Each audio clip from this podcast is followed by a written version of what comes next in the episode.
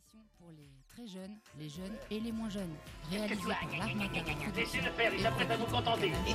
Et je vous ai bien dit qu'il était honnête homme. Monsieur, si vous voulez que je vous dise les choses, songez, songez que dans quelques instants, il va sonner 6 heures, que pour tous mes malades, 6 heures, c'est la deuxième prise de température rectale, et que dans quelques instants, 250 thermomètres vont pénétrer à, à la fois. Scène ouverte. Et bonsoir à toutes et à tous et bienvenue si vous nous rejoignez sur Radio Campus Paris pour cette nouvelle émission de Scène ouverte. Ce soir, une nouvelle fois, nous allons vous faire part de nos coups de cœur du moment, nos conseils sortis à Paris et ailleurs. Je vous rappelle que cette émission et toutes les autres sont disponibles en podcast sur radiocampusparis.org, Spotify et Apple Podcast, rubrique scène ouverte. Et j'ai même découvert euh, récemment qu'en fait il y a plein d'autres applications qui existent. En fait, toutes les applications podcast qui existent, on est dessus. Alors, vous l'attendez avec impatience. Place au programme. Scène ouverte. Yes, sir Cette semaine, dans Scène ouverte, nous recevons Ophélie Lemann et Clément Séclin pour parler de Nix Recital 1 qui se joue tous les week-ends au déchargeur à 21h15. Ensuite, nous retrouverons Claire avec un nou- nouvel épisode de Vivante, une lecture de Nonoche de Irène Nemirovski avec deux voix internes à l'équipe, Éléonore Duzabo et Marine Rouvray. Et enfin, nous conclurons cette émission par notre traditionnel rendez-vous au théâtre avec un bon nombre de conseils sortis cette semaine. On est sur une thématique plutôt féminine. C'est l'exploitation de la femme. L'écrasement de l'artiste à qui l'on veut faire suer jusqu'au sang.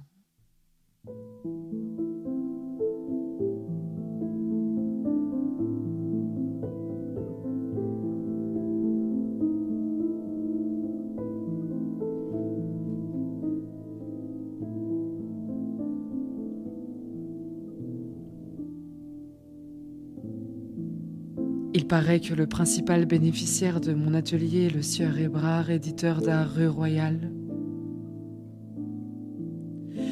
C'est là que se sont engouffrées toutes mes esquisses.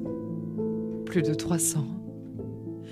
Il paraît déjà que quelques années avant mon départ de Paris, les esquisses que je faisais à Villeneuve filaient chez lui à mesure. Par quel miracle Dieu seul le sait. J'en ai retrouvé chez lui, édité en bronze et signé d'autres artistes.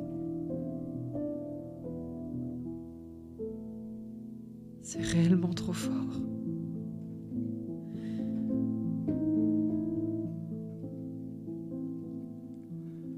La voix que vous venez d'entendre, c'est celle d'Ophélie Lemann qui nous fait entendre les mots de Camille Claudel sur une musique de Clément Séclin.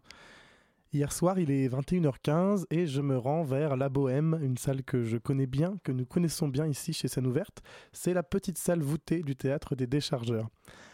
Lorsque j'emprunte cet escalier qui mène à ce petit écrin, Ophélie et Clément sont sur scène. Ils nous accueillent un verre à la main, le sourire aux lèvres. Nous sommes chez eux, avec eux. Nous partons pour 1h10 de confidence en leur compagnie. Confidence puisque dans ce spectacle, Nix Récital 1, les cinq lettres que ce duo nous laisse à entendre n'auraient jamais dû nous parvenir. Ce sont des échanges privés que cinq femmes ont eus au cours de leur vie, cinq femmes qui ont toutes vécu un drame, une humiliation ou bien un enfermement. Elles ont été effacées, tenues à l'écart, on a tenté de les faire taire et aujourd'hui, eh bien leurs mots nous parviennent. Camille Claudel, Marilyn Monroe, Marina Tsvetaeva, Emily Dickinson et Frida Kahlo. En fin de spectacle, Ophélie nous parle d'un acte de résistance et de courage, celui d'être venu ce soir-là au théâtre pour entendre ces mots, celui d'être là et d'avoir peut-être saisi une note, un mot, une émotion qui nous donnera envie d'en savoir plus sur ces femmes. C'est puissant ce qui se passe à la salle bohème, c'est fort. On est suspendu aux lèvres d'Ophélie qui, au-delà de nous transmettre les mots de ces femmes, nous les interprète avec une sincérité et un ressenti absolument divin. La musique de Clément Séclin est au service de ces mots parfaitement dosés, ce que j'aime appeler un concert de littérature, engagé ou pas, on en discutera.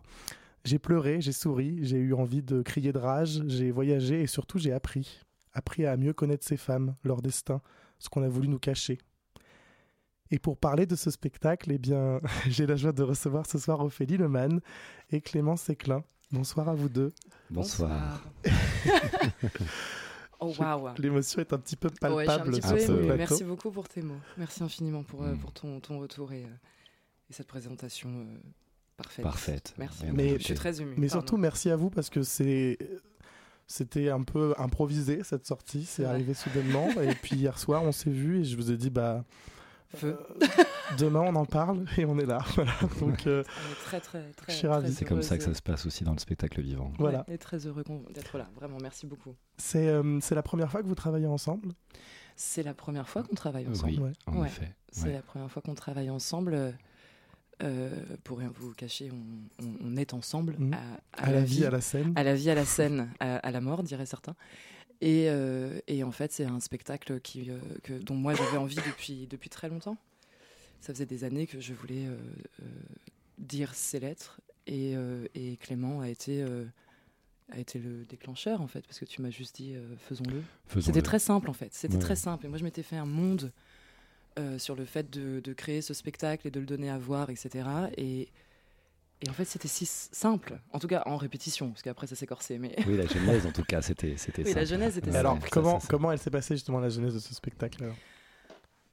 Tu veux, tu veux Ça vient d'où? Euh, eh ben, ça commence par, euh, par simplement un amour, je crois, pour euh, les mots de ces femmes que Ophélie avait déjà. Et elle est venue euh, timidement au début, comme elle vient de le dire, avec euh, des lettres dans les mains, et elle voulait en faire quelque chose. Euh, Il y en a certaines que je connaissais, d'autres non. Et puis on a, en particulier, c'était sur Frida Kahlo, euh, que tu avais déjà lu, que tu Mm. avais déjà travaillé. Mm. Euh, Il y avait Camille Claudel, c'est une lettre qu'on connaissait, que je connaissais aussi, on l'a partagée. Et puis, euh, c'est toi qui m'as fait découvrir, c'est Ophélie qui m'a fait découvrir euh, celle de Marilyn Monroe. Et, et puis, il a fallu qu'on habille un petit peu tout ça aussi, et puis qu'on en trouve d'autres, évidemment, et puis qu'on lui donne un, plus que leurs mots encore, euh, un intérêt à donner sur scène. Comme tu l'as dit très justement tout à l'heure, c'était, on a l'impression de, de- de trahir un peu un secret. Parce que Mm. c'est ça les lettres, c'est pas un texte théâtral, ça n'est pas un texte qui a été fait, Mm. qui a été construit pour Mm. être dit. Ce sont des lettres qui ont, sont toutes, ils ont, elles ont toutes en commun, en, en tout cas d'avoir été écrites euh, de manière euh, privée. Et donc il a fallu qu'on qu'on- qu'on compose avec ça. Mm. Et on a trouvé ensemble ensuite, Emily Dickinson est une poétesse qui moi m'a accompagné de- m'accompagne depuis Ouais. un certain nombre d'années. Euh, Tsvetaeva aussi, on l'a découverte un peu ensemble. Moi, je connaissais sa poésie. Et puis, euh, et puis voilà, on a nourri le spectacle. On est arrivé à cinq lettres. Et on s'est dit avec cette- ces cinq lettres-là, certaines, on a dû les couper parce qu'elles sont longues et puis il fallait faire quelque chose d'assez homogène. Euh, il a fallu qu'on trouve du lien et on l'a trouvé très vite. On s'est Mm. rendu compte que le lien entre toutes ces lettres, C'était la nuit. la nuit. Voilà pourquoi le spectacle s'appelle Nix. Qui est Alors oui, pourquoi c'est une, une des déesses primordiales de la nuit chez les Mm. Grecs, qui s'appelle Nix. Et à tout à un endroit, en tout cas ces cinq femmes-là l'évoquent à l'intérieur de ces lettres. De, de leur rapport à la nuit, de, de ce que représente la nuit, de, Mm. euh, de leurs insomnies, de leur. euh, euh, Marina Tsvetaeva, par exemple, vivait la nuit. Enfin, écrivait en tout cas, N'écrivait du que moins. nuit, vivait ouais. artistiquement, j'entends. Euh, la nuit. Euh, Marilyn Monroe ne dormait pas. Euh, voilà, c'est des choses comme ça. Euh, la phrase de Camille Claudel, euh, extrêmement connue, il y a toujours quelque chose d'absent qui me tourmente, vient chapeauter l'annonce de son enfermement sur la plaque sur l'île Saint-Louis qui dit la longue nuit de l'enfermement. Donc c'est quelque chose qui revenait de manière lancinante en fait, euh, Mm. de- comme quel- presque quelque chose de dangereux que cette nuit. Frida euh, Kahlo l'évoque aussi dans sa lettre. Ma nuit est répétée je ne sais combien de fois dans oui, cette lettre. Dickinson, c'est un des, un de ses, un- une de ses accroches de sa poésie, c'est sur la nuit, c'est son rapport à la nuit aussi. Mm. Donc il y avait ce point qui les reliait, il y avait cette matière-là. Comme cette si elles étaient toutes tissées, tu sais, les unes Mm. aux autres un peu. Mm. Comme s'il y avait vraiment une, une trame, enfin, je sais pas, quelque chose en fait, une trace entre chacune de ces femmes et, euh, et voilà, et le, et le canevas. Et c'est vraiment, c'est la nuit. Et, et voilà, et le rapport aux, aux éléments nocturnes, quoi. Mhm, bien Mm. sûr. Même à leur propre sommeil, tout ça, ça, ça a joué beaucoup. hein.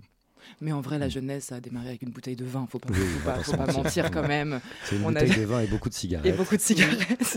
et une, et une- voilà, une Et grosse une discussion nuit. jusqu'à 2h du matin. La nuit, Et, euh, finalement. La nuit, Et la finalement, nuit, tu vois. donc, absolument. On voilà. les a convoquées, elles, ont, elles ont accepté de venir, Parce que de venir nous retrouver. puis Ces lettres-là, elles sont, elles sont où? Que donc c'est des lettres donc privées à l'origine qui ont été Oui. un jour euh, euh, Édité. éditées. Mhm. Euh, tu les as, enfin, elles sont toutes facilement euh, trouvables. Est-ce que Ah, c'est des lettres que tu as dû Euh, chercher euh, Alors, il y en a, il y en a que. On, on a quand même fait une, effectivement une, une recherche. Euh, typiquement, vous allez dans n'importe quelle librairie, vous vous, vous, vous procurez euh, la correspondance de Camille Claudel. La Mm. lettre qu'on lit dans Nix Mm. est dans cette correspondance. Euh, la lettre de Marilyn Monroe est dans ce, dans ce livre absolument incroyable qui s'appelle Fragments, où en fait ont été recueillis tous les écrits, la poésie, les, les, les mots qu'elle s'écrivait, les choses comme ça. euh, euh, dans, dans, dans ce livre-là. Mhm. Et on trouve cette lettre au docteur euh, Grinson dans Fragments, par exemple. Mm. Donc vraiment, elles sont, elles, elles sont là, elles, elles, Mm. elles existent en fait. Elles sont, elles sûr. sont à portée de main et on n'en parle pas. On ne le dit pas en fait. Il y a un très beau livre aussi sur la- les lettres de Marina Tsvetaeva, Le triangle amoureux, parce que c'est une femme Oui, qui a tout à vécu un triangle amoureux avec Pasternak et Rainer Maria Rilke, le poète allemand. Et donc ça, c'est un livre qu'on peut acheter Qu'on encore peut dans n'importe acheter, quelle euh, librairie. Voilà. Et Dickinson, c'est des lettres qui ont été retrouvées par sa sœur et qu'elle qu'elle a fini, qu'on a fini par publier, Mm. effectivement. Donc oui, elles sont, elles sont relativement faciles à trouver, c'est vrai. Mm. Et tu parlais tout à l'heure de trahison euh, avec. euh, avec- parce que c'est vrai Ouais, que c'est des- ça- c'est donc on, a- on est donc sur une parole euh, privée et pas, euh, enfin, ouais, qui, qui n'est pas destinée à être euh, entendue euh, Non. sur scène. euh, C'est quelque chose qui nous est euh, Mm. et un peu émotionnellement et, et presque sentimentalement hein, difficile à. On, est, on, on se le rappelle tout à chaque fois qu'on joue Nix. À, à chaque fois qu'on joue Nix, on se rappelle que on ne devrait pas dire ces mots. Euh, Et on- qu'on donne à entendre Et qu'on des donne à choses, entendre mm. ouais, des choses et des, et des images et, et- et l'écriture de ces femmes. Or, jamais on n'aurait dû. C'est-à-dire que la lettre de Camille Claudel est adressée à son frère. Mm. Euh, et, et on pourrait continuer comme ça. Mais ce, sentiment de, de trahison, on essaye évidemment de l'apaiser, euh, mais il est aussi porteur en fait. Il est aussi euh, euh, galvanisant d'un autre côté parce que si, une, si ça nous permet d'ouvrir une porte, comme tu disais tout à l'heure, d'allumer quelque chose chez quelqu'une ou quelqu'un, bah c'est tout gagné Mm. en fait. Mais oui, il y a un vrai sentiment de, de, de faire quelque chose de presque interdit en fait. Mais Et- comme elle, elle faisait finalement quelque chose d'interdit. Et puis, mais d'autant plus parce que on parle de cinq femmes et ce n'est pas un détail qui sont des artistes. Mm. C'est comme ça qu'on le présente et c'était une vraie volonté. Alors, des, des artistes hommes qui ont eu des correspondances et qui sont publiés avec d'autres femmes qui ne sont pas des créatrices, il y en a beaucoup qui ont, qui ont été publiées. Là, l'idée, c'était aussi de mettre à l'honneur ces femmes artistes, ces femmes créatrices, toutes autant qu'elles sont, les cinq, et qui existent à un autre endroit de la création. On a considéré aussi, pour en faire un spectacle, que à l'intérieur de ces lettres, qui étaient, euh, qui étaient privées, on, a, on touchait à quelque chose de l'ordre de la création. Bien sûr. Ouais, oui, complètement. Évidemment que c'est beaucoup plus évident sur une femme comme Tsvetaeva ou une autre comme Dickinson qui sont des écrivaines. Ça l'est moins pour Frida Kahlo qui, qui c'était, ça n'était pas son art, ça n'était pas son objet d'écriture, ça n'était pas de la littérature. Monroe non plus et Camille Claudel non plus, mais elles existaient à cet endroit-là, ce qui permet aussi de rappeler, si je reprends l'exemple de Camille Claudel, que c'est elle qui a mis son frère Paul à la littérature. Et Donc, que Paul Claudel est devenu Paul Claudel grâce à Camille Claudel. grâce à sa sœur. Et ça, par exemple, ça ne nous est pas appris. Et il faut la lire, et il faut lire les lettres, il faut euh, peut-être lire euh, Une femme euh, de Delbé que je conseille très très fort, ou, ou- ou- et se renseigner un tout petit peu, enfin se renseigner, du moins avoir la curiosité, peut-être mal placée, hein. vraiment je le conçois, hein. vraiment c'est peut-être de la curiosité mal placée, mais, mais, mais de la voir en fait, parce que ces choses-là, c'est, ça ne nous est pas transmis, jamais. Moi, euh, Camille Claud- Claudel, j'ai eu mon premier euh, euh, contact avec elle parce que ma mère, ma, ma maman à moi, connaissait Camille Claudel, connaissait l'histoire avec Rodin et m'en a parlé et m'a fait lire les lettres. Si jamais, imaginons, si ma mère ne s'était pas intéressée à ça ou quoi, euh, jamais j'aurais eu l'idée, je pense, euh, d'aller me renseigner sur Camille Claudel. Oui. Tu vois ce que je veux On dire y n'aurait a un pas truc. pensé que Non, Camille Claudel euh, parce que avait- Rodin- avait écrit tout ça ou toute son histoire. Tu euh, vois, c'est ça en fait. Et, que, et Mhm. parce que Rodin éclipse tout simplement en fait. Et que je crois qu'en plus on profite évidemment, euh, alors sans faire, mais on profite d'un moment sociétal qui est tellement important, où il se passe tellement de choses que c'est maintenant en fait. C'est maintenant qu'il faut, euh, qu'il faudrait que, que toutes et tous on, on lise ces femmes-là, on se renseigne un tout petit peu, qu'on mesure en fait ce qu'elles ont fait, ce qu'elles ont réalisé. Et modestement, très modestement, c'est aussi, euh, je rebondis sur ce que tu viens de dire, mais c'est modestement, c'est ce spectacle, il est là pour faire aussi un pont, Mhm. aussi un transfert. C'est-à-dire qu'au-delà du de fait d'exister en tant que spectacle et en tant qu'œuvre, on n'aime pas le présenter parce, comme ça parce que il est aussi un pont, c'est ce qu'on dit à la fin du spectacle d'ailleurs, c'est que on aimerait que ce spectacle permette aux gens d'avoir, de déclencher, en tout cas qu'on ait déclenché une curiosité, une envie d'aller les découvrir, elles. Mm. C'est modestement d'ouvrir la voie vers ces cinq femmes-là et qu'en sortant d'ici, les gens aillent découvrir ou redécouvrir les œuvres et ce, que ces femmes ont créé, ce que ces femmes ont été. C'est mm. vraiment la volonté de ce spectacle, elle est, elle est à cet endroit. Et, comment on prend possession, euh, enfin c'est pas possession, mais comment on interprète des mots qui sont donc euh, écrits euh, dans une vérité? On n'est pas dans, un texte de théâtre, on n'est pas dans quelque chose qui est, qui est théâtral. Mhm. Je suppose que l'approche du texte est différente? Alors. Ou pas? Oui et non. Si, si, c'est bah, très juste comme question. Alors, c'est. Alors déjà, il faut absolument, je crois, et totalement faire confiance à son metteur en scène et mhm. directeur d'actrice pour le coup. Clément euh, ici présent. Clément ici présent. Euh, parce que sinon, c'est des coups à devenir euh, complètement folles. Hein. Enfin, c'est très compliqué. Et comment on, fait confiance en fait? Il faut faire confiance au texte et à ce qu'elles ont écrit et, se laisser faire par ça. Et, j'ai cette formule un peu débile, hein, mais moi je suis qu'une je suis une antenne relais. Je... Non mais tu vois ce que je veux mm. dire je... Et voilà, et si ça passe, euh, c'est tant mieux. Et puis si ça passe pas, et ben c'est tant mieux aussi peut-être, je sais pas. Et c'est tant pis, qu'importe. Mais euh, mais le texte, le, ce qu'elles ont écrit, euh, c'est est là en fait. Et, et, et, je crois je crois tellement fort en ça. Je crois tellement fort en elles.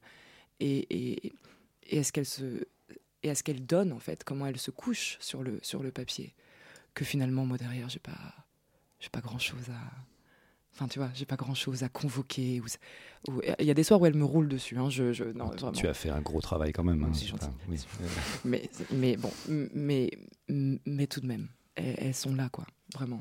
Donc, euh, le texte, le texte et, et, c'est de dire que, bon, ben. C'est tellement. Faut y aller. Ben oui.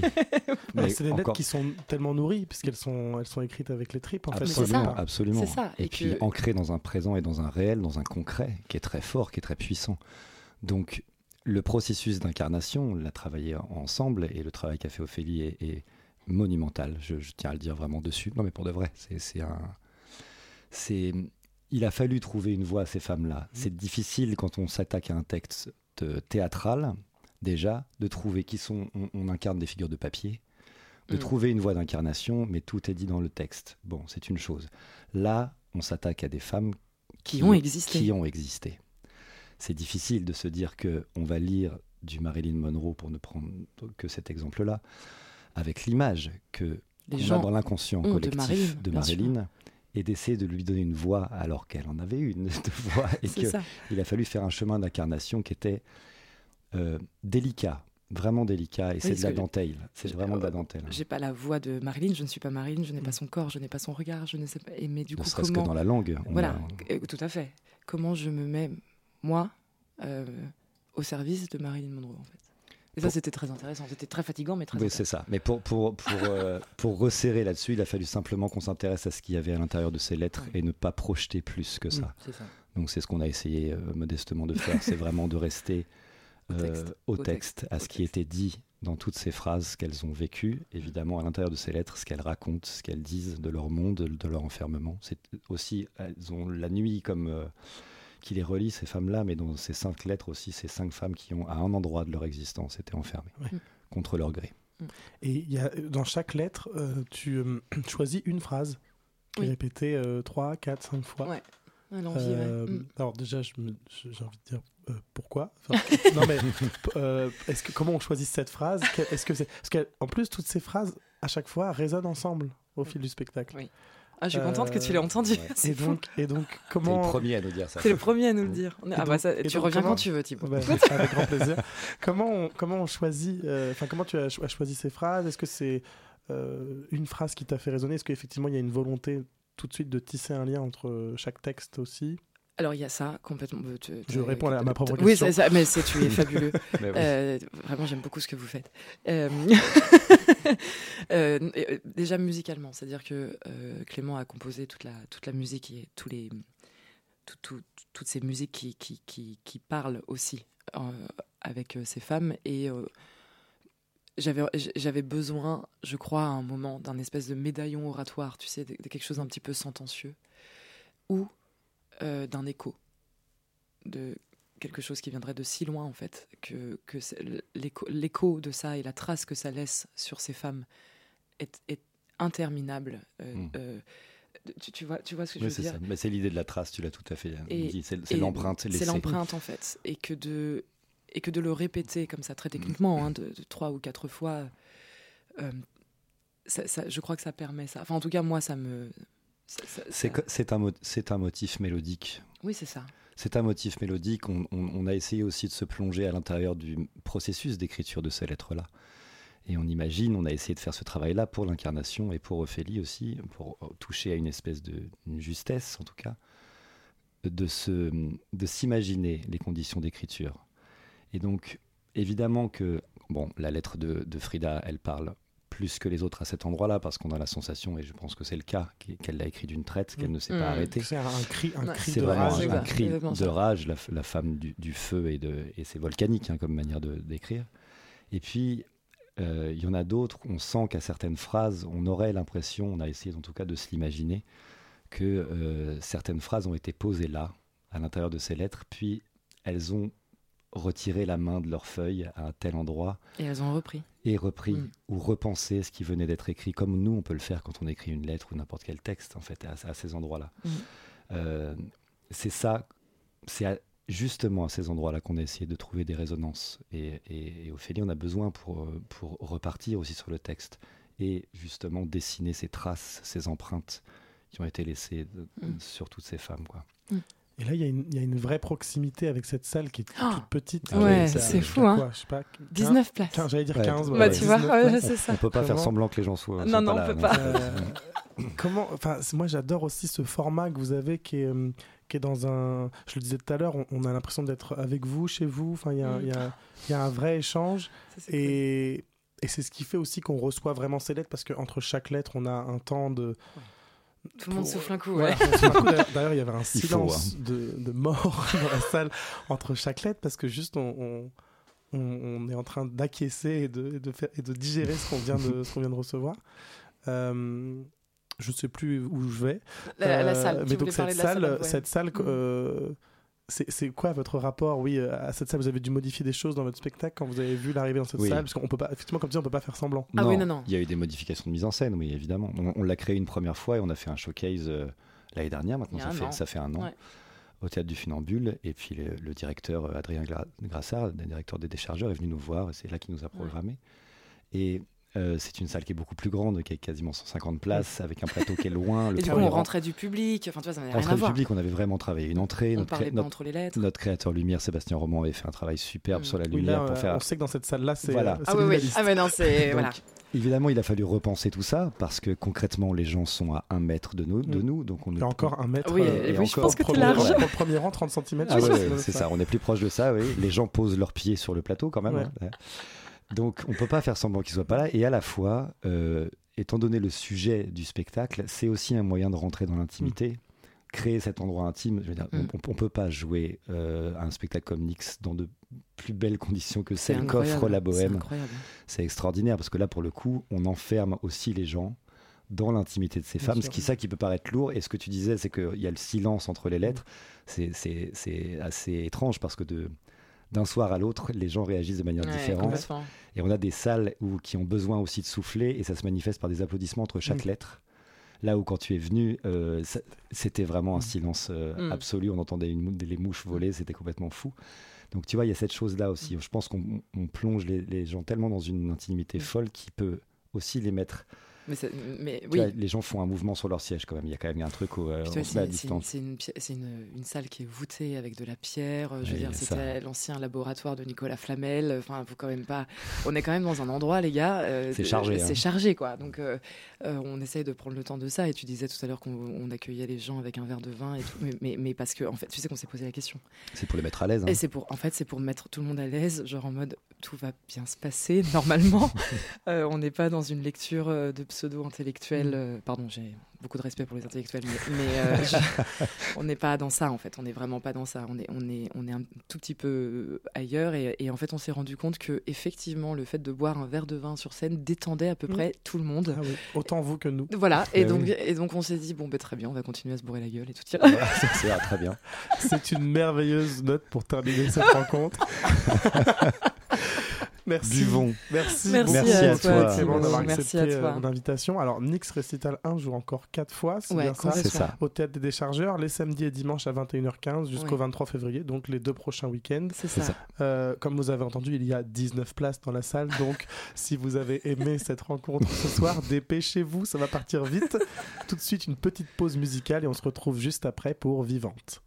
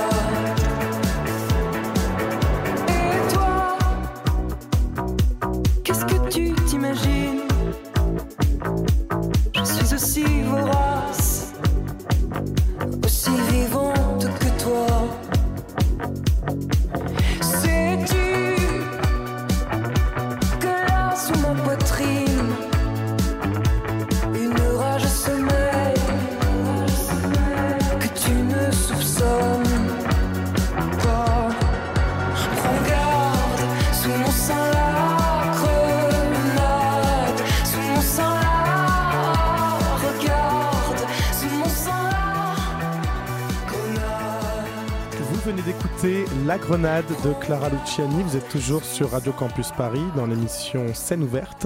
Et tout de suite, je laisse la parole à Claire puisque c'est l'heure de Vivante. She packs her things and she leaves at dawn alone and she heads out north for home. Moi, j'ai grandi avec une kyrielle de femmes qui étaient juste là pour se faire euh, épouser, enlever, assassiner parfois. C'est une actrice qui, qui existe très fort sur la scène et euh, qui vit, euh, qui est un peu en révolte contre le quotidien.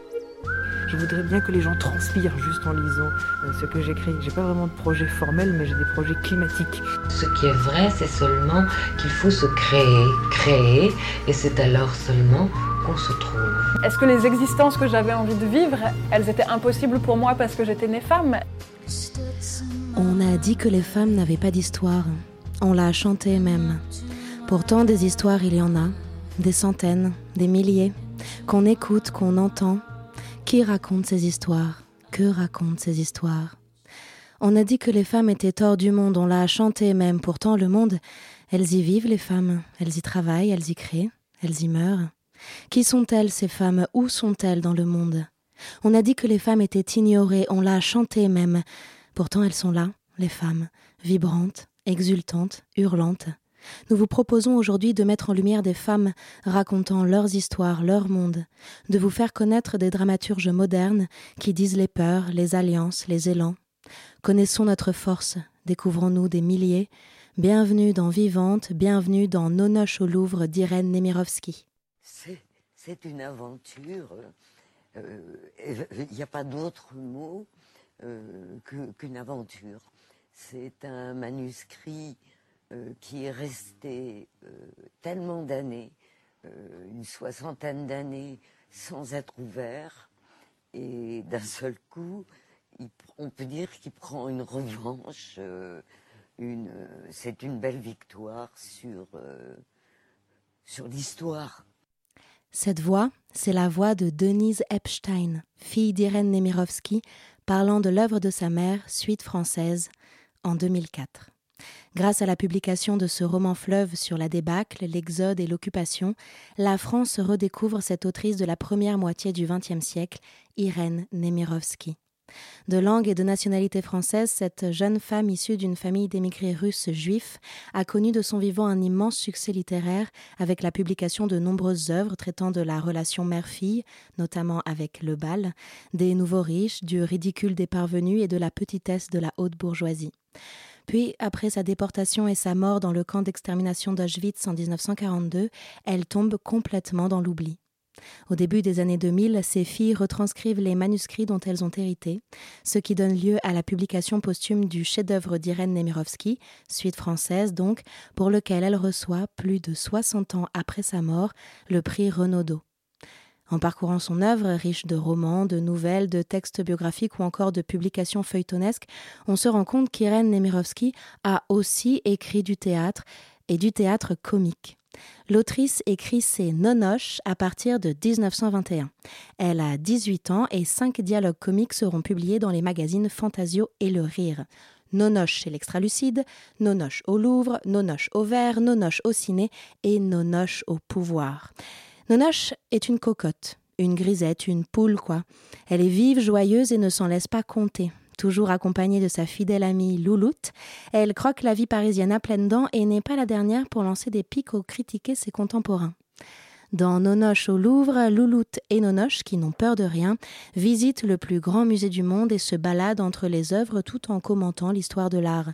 C'est l'histoire de deux demi-mondaines, d'un coco en papier et de Nénette sans néné qui rentrent dans un musée. Comment C'est pas au magasin du Louvre qu'on va? Non, c'est au musée. Ah, t'es pas bien piqué, tu sais Oh, c'est mon idée comme ça. Et combien de temps comptes-tu rester dans cette boîte? Une heure. Ah, enfin bon, on va pour une heure. Mais dis-moi, mon chou, qu'est-ce qui t'a pris? Une loufoquerie aiguë ou bien c'est le résultat d'un vœu? Ah, je vais t'expliquer. Mais, mais, mais voilà le vestibule, débarrasse-toi de ton pépin. Tu sais que je suis en ce moment avec Gaston.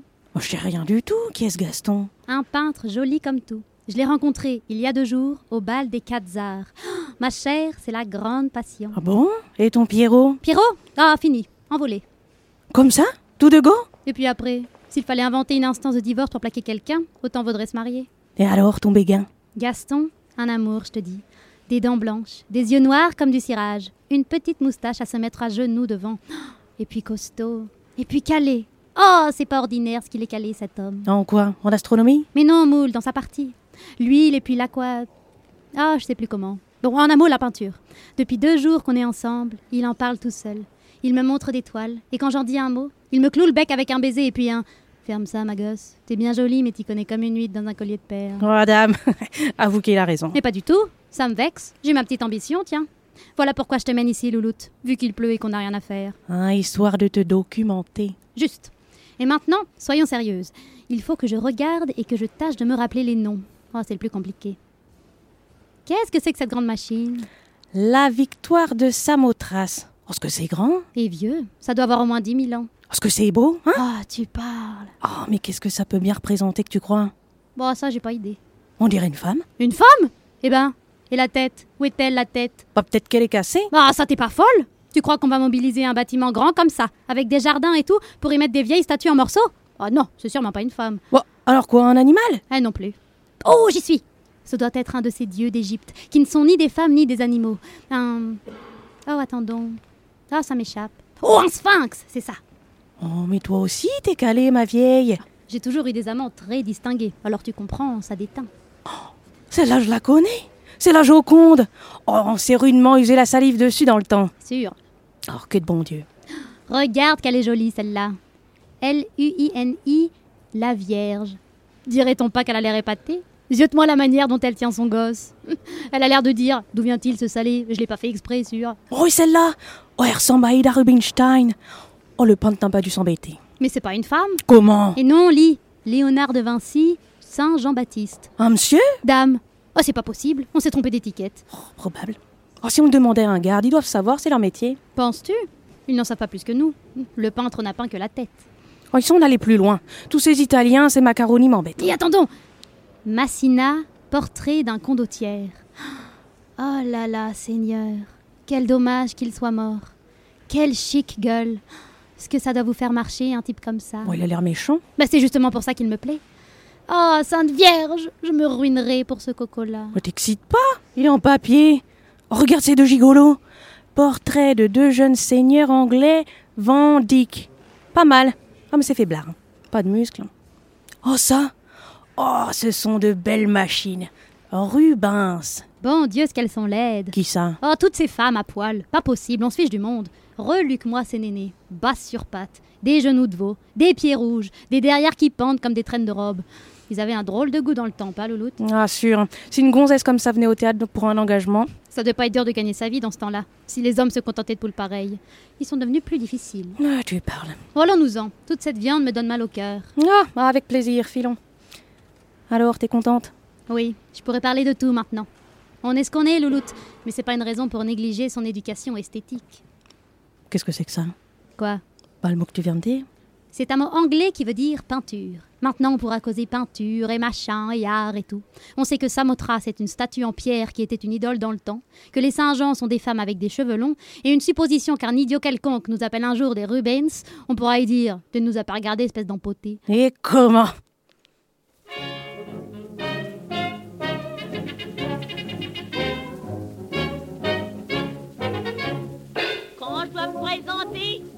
J'ai l'air emprunté. Et tout en parlant, mon cœur fait pampan. Je pourrais bluffer, j'ai peur de gaffer. C'est dans mon tempérament. Moi, je suis nature, je reste en bordure.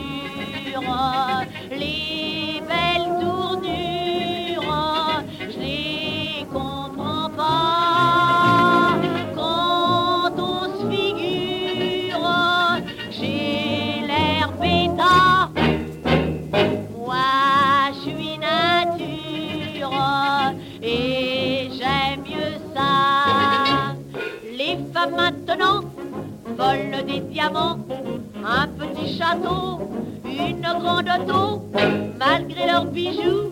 Quand elles enlèvent tout, comme les hôtels n'ont que la peau.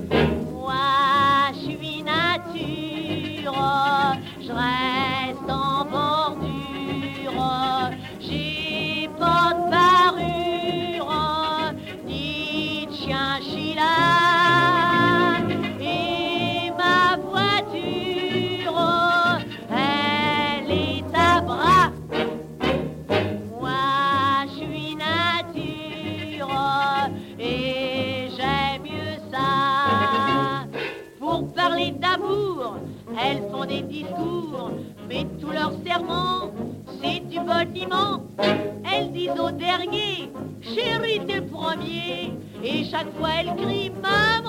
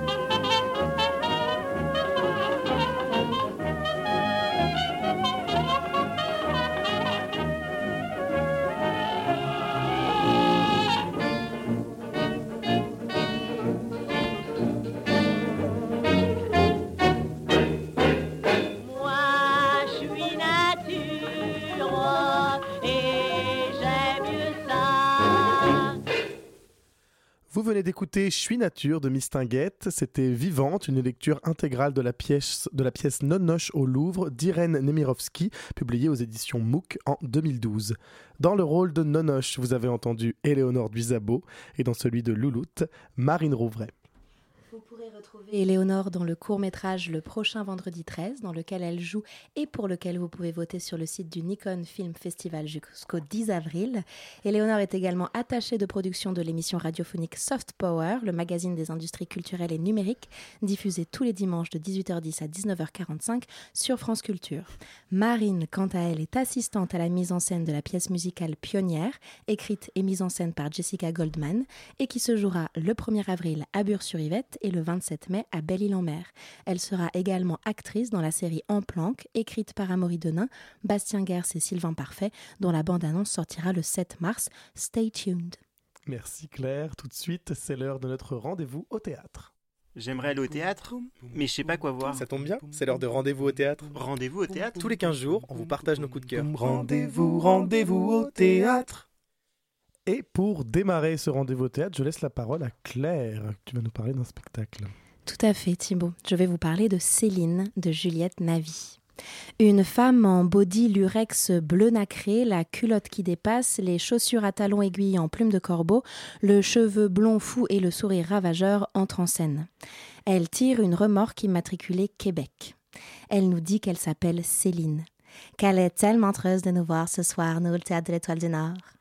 Et il faut bien avouer que nous aussi, on est heureux. Ouais. Cette femme dont on ne sait rien et que pourtant on a l'impression de connaître par cœur, cette femme qui débarque de nulle part et nous alpague dans le plus chantant des accents, on a envie de la suivre jusqu'au bout du monde. Céline, on l'écouterait pendant des heures. Et c'est ce qu'on fait. Pendant une heure et vingt minutes, Céline nous parle et nous, on l'écoute. Ça commence comme un one-woman show avec les blagues et le rire franc de connivence où on se dit tiens, on va passer la soirée à se marrer. Et puis, Céline raconte l'Institut de santé, la rencontre avec Céline, l'autre, la vieille, celle qui a peur de disparaître, de devenir transparente et qui, au seuil de la mort, nous confie ses moments de vie les plus intenses. Et on se dit, tiens, on va être ému en fait. Et puis ça continue. Il y a les concerts à Vegas qui passent comme des météorites, le show à tout prix, la vie qui file et défile, les récits qui s'enchassent, la mort qui frappe, mais le spectacle qui continue, toujours et à jamais, bien plus tonitruant, bien plus vivant que la vie elle-même. Et là, on se dit plus rien. On est touché, rattrapé par l'émotion, comme frappé par le mouvement de la vie, inarrêtable, violent et beau. Céline nous a emportés, remués, embarqués dans sa petite remorque aux côtés de ses souvenirs, de ses histoires, de ses peines, de ses peurs, de ses joies, qui sont aussi les nôtres. Céline est le deuxième spectacle d'un triptyque écrit et mis en scène par Juliette Navy. Le premier volet, intitulé JC, évoquait le thème de l'argent en convoquant la figure de Jean-Claude Vandamme, le JC en question. Le deuxième, Céline, donc, aborde la question de la mort et de la vieillesse à travers la figure de Céline Dion. Quant au troisième volet, qui aura pour sujet le sexe, il n'a pas encore dévoilé son personnage principal. Juliette Navy discute avec humour, originalité et finesse de thèmes sociaux fondamentaux, l'argent, le système monétaire, la décrépitude, la mort, à travers de grandes figures de la culture populaire. Au service de ces personnages hauts en couleur, il y a eu Douglas Grovels dans le rôle de Vandame et dans celui de Céline, la très flamboyante et toujours juste Laure Matisse, qui nous emporte autant qu'elle nous enchante. Le spectacle Céline est la définition parfaite d'un seul en scène. Laure Matisse est partout. Pendant 1h20, elle est Céline jeune, Céline vieille, Céline pleine de vie, Céline mourante, mais elle est aussi décoratrice, scénographe, ingénieure du son, danseuse, maquilleuse. En effet, elle monte des décors, lance des sons, elle se coiffe, décoiffe, habille, déshabille, elle chorégraphie, elle fait spectacle. Enfin, quelle intensité et quel voyage. La pièce Céline, excuse-moi Thibaut, je termine très rapidement. Non, j'ai eu un petit regard qui ouais, mais j'ai cru et ça t'a décontenancé. J'arrive. La pièce Céline, écrite et mise en scène par Juliette Navy et interprétée par Laure Matisse, c'était donc la semaine dernière au Théâtre de l'Étoile du Nord dans le 18e à Paris, après avoir été représentée au Théâtre de Vanves et au Théâtre de l'Aquarium en fin d'année dernière et au Théâtre Sorano de Toulouse en janvier. Ce spectacle a été présenté au sein du festival La Fabrique des Écritures, mis en place par le Théâtre de l'Étoile du Nord, qui propose au public d'aller à la rencontre de jeunes auteurs et autrices et de découvrir des pièces en création. Ce festival se tiendra jusqu'au 17 février, notamment avec deux représentations de l'Est de Noémie Fargier, les 16 et 17 février à 20h et qu'on a très envie de voir. Quant à Céline, une tournée est prévue à l'automne 2023 au Luxembourg. On vous en reparle. Effectivement, on avait besoin de ces informations. J'allais couper le principal. Euh, moi, j'ai envie de vous parler d'un spectacle qui reste aussi dans le thème euh, de cette émission du jour. Ce n'est pas moi qui l'ai vu, c'est Adèle Baucher euh, qui a voulu nous en parler. Metanoia est un spectacle qui rassemble cinq jeunes femmes. Elles ne se connaissent pas, mais pourtant elles sont coincées ensemble dans cet espace inconnu sans savoir pourquoi. Au fil du spectacle, chacune va retracer son récit petit à petit. Ce sont des récits de femmes imprégnées de violence, de soumission ou d'enfermement, des récits de femmes en quête de changement. Métanoïa, c'est un peu comme un voyage au cœur de la sororité qui fait exister sur scène cinq personnages de femmes forts et engagés et surtout des personnages incarnés dans le sens où euh, leurs corps sont omniprésents. Toute la pièce est jalonnée de moments de danse très forts, avec beaucoup de moments chorégraphiques en chœur, à la limite de la danse-théâtre. C'est beau, c'est intense et physique, ça donne envie de pleurer, de crier et de rire, tout ça en même temps. Ça joue au Lavoir moderne parisien du 15 au 19 février pour 5 représentations à 21h du mercredi au samedi et à 17h le dimanche. La parole est maintenant. Attends, je distribue comme si c'était. euh, euh, parce que là, vous allez voir, on a un programme, mais alors un programme complet. Anne-Laure, tu as également un rendez-vous au théâtre. Oui, tout à fait, Thibaut. Euh, moi, je suis allée voir un seul en scène et je voulais démarrer euh, ce- cette présentation par une petite, une petite question, petit quiz. Attention, musique de suspense. D'après vous, qui a dit rire est le propre de l'homme Oh Claire donne la Non, réponse. mais Claire, elle avait des Claire. Antilles sèches. Claire, elle a passé le week-end avec Anne-Laure. Claire est Elle trop sait. forte. Et oui, c'est Rabelais, bravo. Ce n'est, euh, euh, c'est Rabelais. Et c'est pas la seule chose d'ailleurs que vous apprendrez en allant voir Johan Lavéant dans son spectacle qui s'intitule Le propre de l'homme. En véritable professeur, Johan vous embarque dans ses réflexions autour du rire et il y fait le pari de vous illustrer les différents styles d'humour. C'est une heure et quelques minutes où l'on passe du clown au jeu de mots, du stand-up à l'absurde, de personnages en parodie, sans oublier bien sûr l'humour noir, un condensé de scénettes délirantes où l'on rencontre des personnages attachants comme les copines Solange et Nadège, la délicieuse Virginie ou encore mon préféré Michel la coccinelle. Et euh, au final, c'est une véritable masterclass de rire. Un texte fin qui nous fait découvrir ce qui nous fait rire ou pas. Et Johan s'adapte à son public en rebondissant sur les réactions des uns et des autres. C'est un spectacle où l'on s'y dégourdit les zygomatiques et où l'on apprend des choses. Et donc voilà, ça s'appelle Le propre de l'homme. C'est tous les dimanches à 19h au Théâtre du Marais jusqu'au 26 mars. Très bien. Texte et interprétation par Johan Lavéant et mise en scène Julie Ray. Merci beaucoup. Merci Thibaut. Euh, un spectacle maintenant qu'on a vu ensemble, Claire. Euh, Oui, on l'a découvert ensemble, mais c'est toi qui vas en parler. Euh, le moment psychologique, c'est bien ça. Tout à fait, Thibaut. Je vais vous parler du moment psychologique, spectacle aussi réjouissant qu'intrigant. Il y a du Nathalie Sarraute dans ce spectacle. Et vous connaissez mon amour pour le théâtre de l'absurde, de la parole précise et décortiquée jusqu'à l'os, qu'est celui de Nathalie Sarraute. Le moment psychologique n'est pas une pièce de Nathalie Sarraute, mais une pièce écrite par Nicolas Doutet et mise en scène par Alain Françon. Ce moment dure 1h30 et on ne sait jamais vraiment ce qu'il s'y passe. Paul a rendez-vous avec Pierre. Ils sont interrompus par So, qui annonce à Paul qu'il a un autre rendez-vous avec Matt, qui elle-même a un rendez-vous avec Don, interrompu par une réunion avec Pam.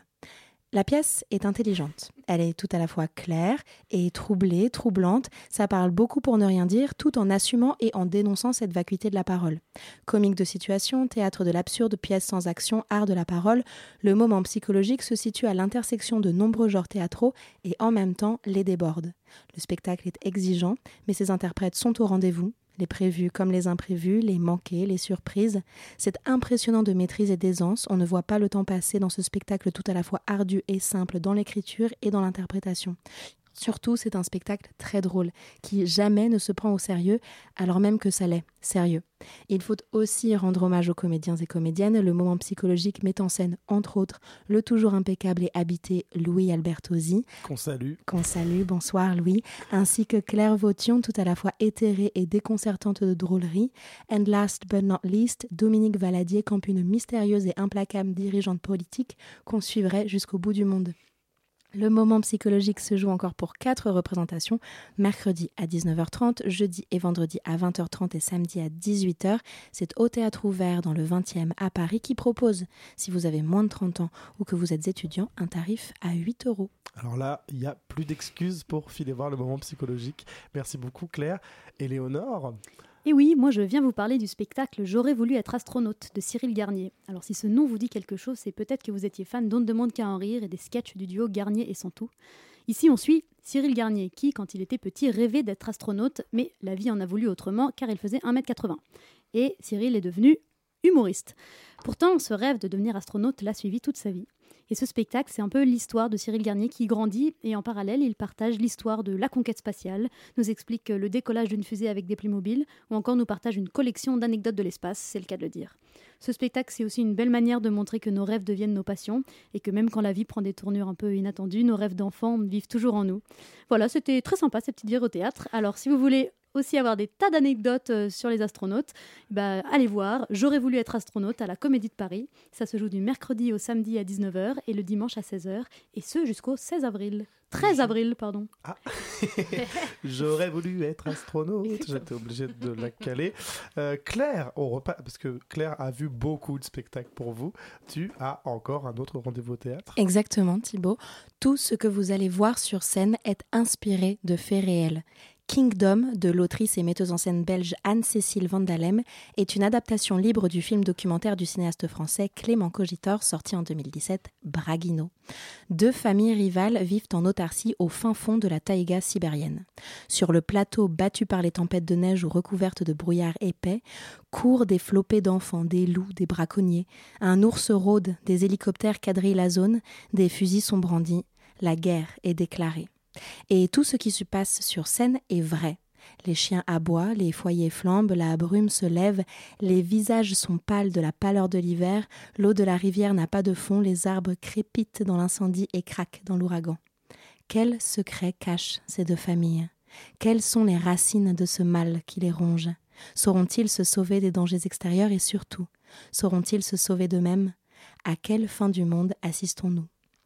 Autant de questions soulevées par Kingdom qui déploie en 1h40 tout un univers à la fois attirant et repoussant. Et c'est là la vraie virtuosité du spectacle. Au plateau, il y a une forêt, un cours d'eau, des cabanes en bois, des animaux qui courent, du vent qui s'engouffre dans les cheminées, de la vidéo en direct qui se glisse dans l'intimité des êtres, des corps qui coupent du bois, qui chantent, qui dansent au rythme de la taïga. Kingdom est un monde à part entière qui fait théâtre parce qu'il brûle, parce qu'il vit. Si vous voulez être dépaysé et balayé par les vents d'une nature qui ne se laisse pas apprivoiser, je vous invite à aller voir Kingdom de Anne-Cécile Vandalem pour sa dernière semaine de représentation aux ateliers Berthier dans le 17e à Paris.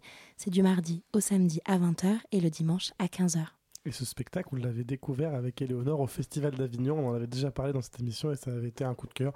On est donc trois à confirmer euh, la donne. Euh, Anne-Laure, je crois que tu as un deuxième rendez-vous au théâtre. Oui, j'ai un deuxième rendez-vous au théâtre et c'est à nouveau un seul en scène. Euh, et encore une fois, j'ai envie de vous mettre un petit peu dans l'ambiance.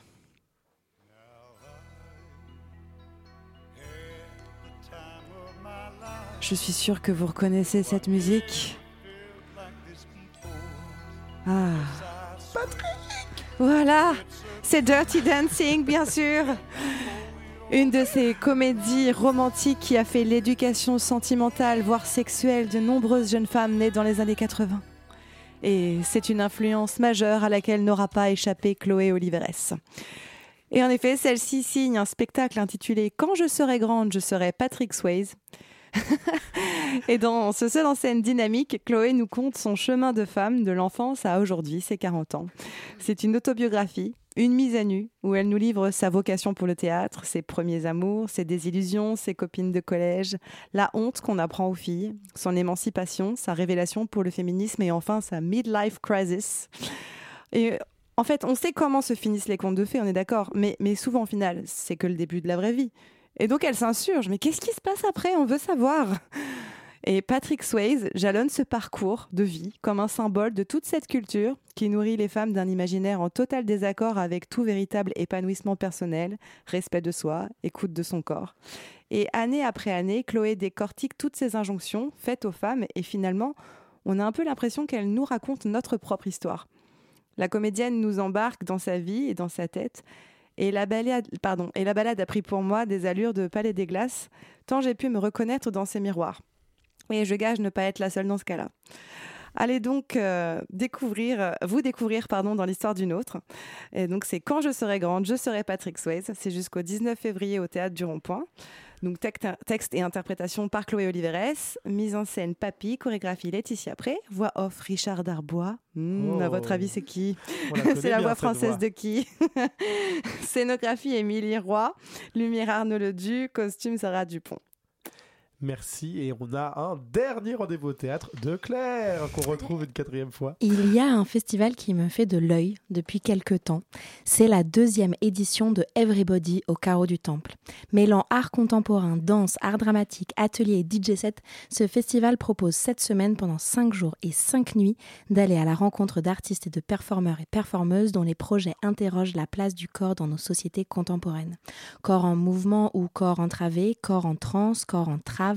La programmation est on ne peut plus alléchante, notamment avec la pièce Plutôt vomir que faillir de Rebecca Chaillon lundi 20 et mardi 21 février à 18h30 qui fait la part belle aux corps adolescents et Manifesto Transpofagico de Renata Carvalho le lundi 20 et mardi 21 février à 21h30 qui met à l'honneur les corps trans. Au programme également une battle de walking dimanche à 16h pour plus de 4 heures de mouvements endiablés sous la direction de Mounia Nassangar, de l'art vidéo et des installations mouvantes dans la halle principale en accès libre ainsi que des débats autour des questions de mutation et de dissidence, avec des problématiques aussi passionnantes que quelle place occupe le corps dans les actions de désobéissance civile ou encore comment s'inscrit le processus créatif face au corps malade. Le festival Everybody, c'est du vendredi 17 au, marti- au mardi 21 février au Carreau du Temple dans le 3e à Paris. Pour consulter la programmation foisonnante du festival, on vous donne rendez-vous sur le site internet du lieu, lecarreaudutemple.eu. Nos coups de cœur tous les 15 jours, c'était rendez-vous au théâtre. Merci. Rendez-vous, rendez-vous au théâtre. Et c'est déjà la fin de cette émission. Il est l'heure de vous donner rendez-vous dans deux semaines sur Radio Campus Paris. Je vous rappelle que vous pouvez retrouver cette émission et toutes les autres en podcast sur Apple Podcast, Spotify, notre site radiocampusparis.org, rubrique scène ouverte et donc bien d'autres applications que je vous invite à découvrir. Je remercie nos invités du jour, Ophélie Lemann et Clément Séclin pour, pour cette interview, mes partenaires d'émission, Claire Semande et Anne-Laure Tribel. Et elles étaient ce soir sur tous les fronts. Je remercie nos lectrices du jour, Eleanor Duzabo, qui est également à la chronique, et Marine Rouvray, réalisatrice hors pair, qui a su jongler entre les postes. Je vous donne rendez-vous dans deux semaines et je vous remercie, vous, chers auditeuristes, pour votre écoute. Scène ouverte. Qu'est-ce que tu as? Laissez-le faire, il s'apprête à vous contenter. Et je vous ai bien dit qu'il était honnête homme. Monsieur, si vous voulez que je vous dise les choses, songez, songez que dans quelques instants, il va sonner 6 heures, que pour tous mes malades, 6 heures, c'est la deuxième prise de température rectale, et que dans quelques instants, 250 thermomètres vont pénétrer à la fois. Scène ouverte.